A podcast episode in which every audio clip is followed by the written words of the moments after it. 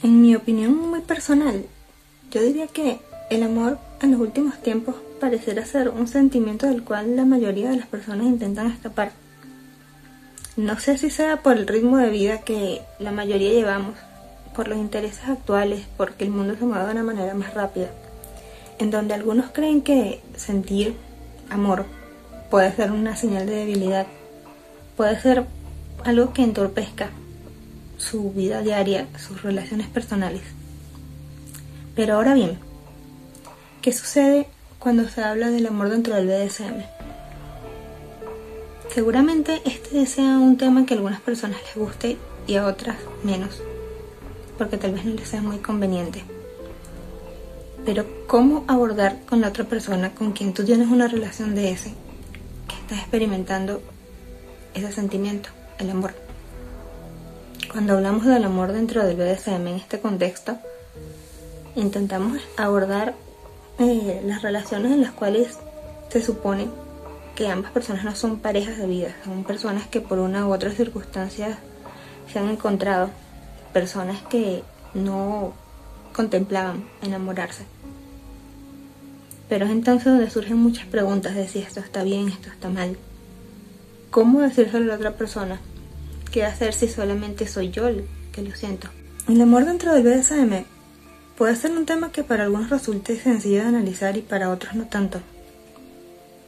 Pero las preguntas surgen porque cuando esto no es algo que se tenía planteado, cuando esto es un desvío del camino que se pensaba recorrer, surgen muchísimas dudas. Por ejemplo, algo que en más de una oportunidad me han preguntado es cómo le digo a mi amo o a mi sumiso, sea hombre o mujer, que me he enamorado de ella. El punto particularmente no sería preguntarse cómo decírselo. Evidentemente si ya estamos en esa situación no nos queda de otra. Pero mi recomendación principal sería que al momento de iniciar una relación de ese, te preguntaras qué pasaría en esta situación. Si tú crees que ante esta situación, esa persona con la cual estás empezando una relación, ¿reaccionaría de buena manera o no?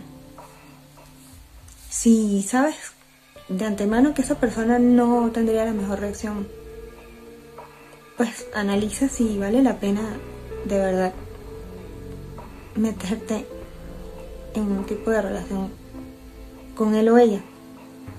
Si después de que suceda esto, pues todo se va a venir abajo o si más bien por el contrario vas a ver que esa persona pues pueda cambiar los términos de la relación y puedan caminarse de una buena manera. Yo creo que este sería el, mejor modo de, ahorrarse esa, esa pregunta. Ahora bien, si ya estás en este momento en una relación y se ha dado esto, pues mi única recomendación sea que simple y sencillamente lo digas o que tal vez vayas viendo los signos que te da la otra persona al respecto de, lo que tú sientes. Porque evidentemente cuando uno se ha enamorado de alguien es muy difícil ocultarlo y pues claramente esa persona algo va a sospechar. Algo va a ver en ti que le va a decir que ya no solamente es una relación exclusivamente por la práctica del BDSM.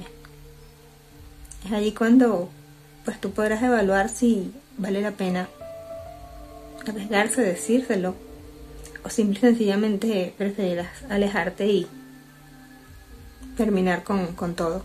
Realmente enamorarse o sentir amor, como lo quieras ver, no debería ser algo que rompa una relación de ese.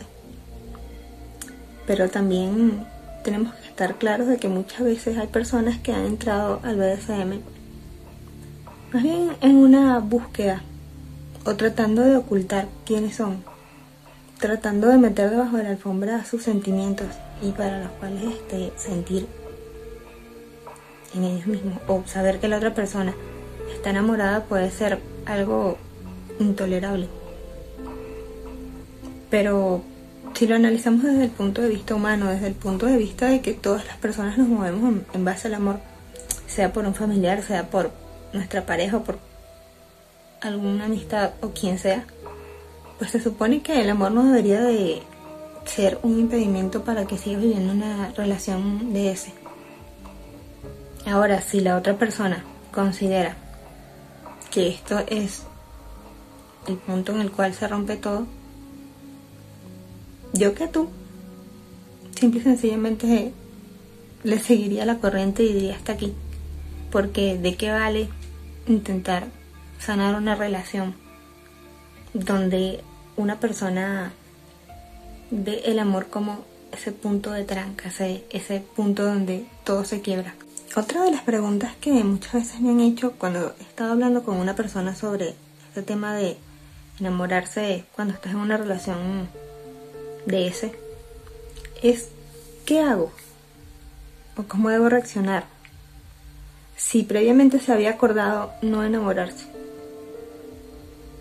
Particularmente yo pienso que esto no es un tema ante el cual se puede acordar, porque pues uno acuerda cuando se habla de un contrato. No solamente me refiero a un contrato entre el BDSM, ¿no? sino también algún tipo de, de contrato, ya sea de alquiler de una vivienda o algo así, algo que puedas saber que vas a cumplir a cabalidad. Pero ¿cómo acuerdas? No sentir. Bien, hay personas que de pronto pensarán, bueno, em, sentir es algo que uno puede controlar. Sí, en efecto uno puede saber quién lo quiere a uno y quién no y cómo comportarse. Pero ¿y si sucede? Eso te haría ser mal sumiso, ser, ser mal amo. Yo particularmente pienso que ante esta situación no hay cabida a un acuerdo. Esto es algo que pues se debe entender, se debe pues, tener esa mentalidad abierta ante la posibilidad. Y pues ya una vez que esto ha pasado, pues ver qué es lo más conveniente, pero sinceramente pensar que se puede acordar no enamorarse es algo un poco descabellado, porque en el fondo nadie sabe cómo va a reaccionar ante las distintas situaciones que se experimenten con otra persona.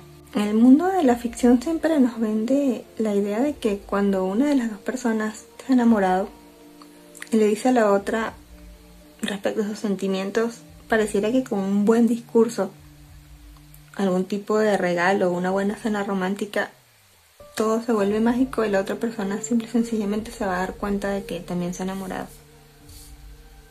Pero ¿qué pasa cuando esto no es así? También surge la pregunta o tal vez la afirmación de yo voy a luchar por esto, yo voy a hacer que fulano, fulana se enamore de mí. Pero, ¿y qué pasa si esto no, no sucede nunca? ¿Se podría realmente seguir una relación dentro del BDSM si esto fuese así? Yo creo que esto sería una especie de tortura psicológica o emocional pensar que si uno de los dos es el que ama y el otro no, continuar, continuar allí metido en esa, en esa relación, viendo a esa persona todos los días, tener algún tipo de, de contacto íntimo contigo, pero sabiendo que en algún momento esa persona te puede dejar o ciertamente te va a dejar. Porque si esa persona no siente nada por ti, es mucho más fácil que emprenda su vuelo y te deje con tus sentimientos, con todo lo que ha nacido por él o ella.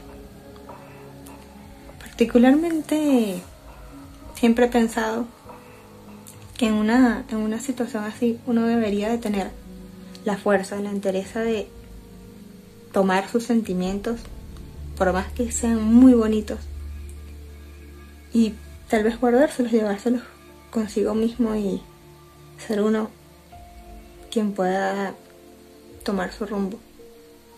A menos de que no, no te importe demasiado hacerte daño.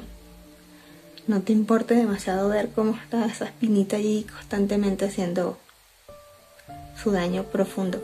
Y es que finalmente el amor debería ser ese bálsamo que le dé ese toque suave, ese toque delicado a toda la emoción, a toda la excitación que nos puede representar el BDSM. No debería de ser un problema para nadie. Y de verdad que espero que para nadie en este mundo le representa un problema el amar a la persona con la cual practican algo tan bonito como es el BDSM.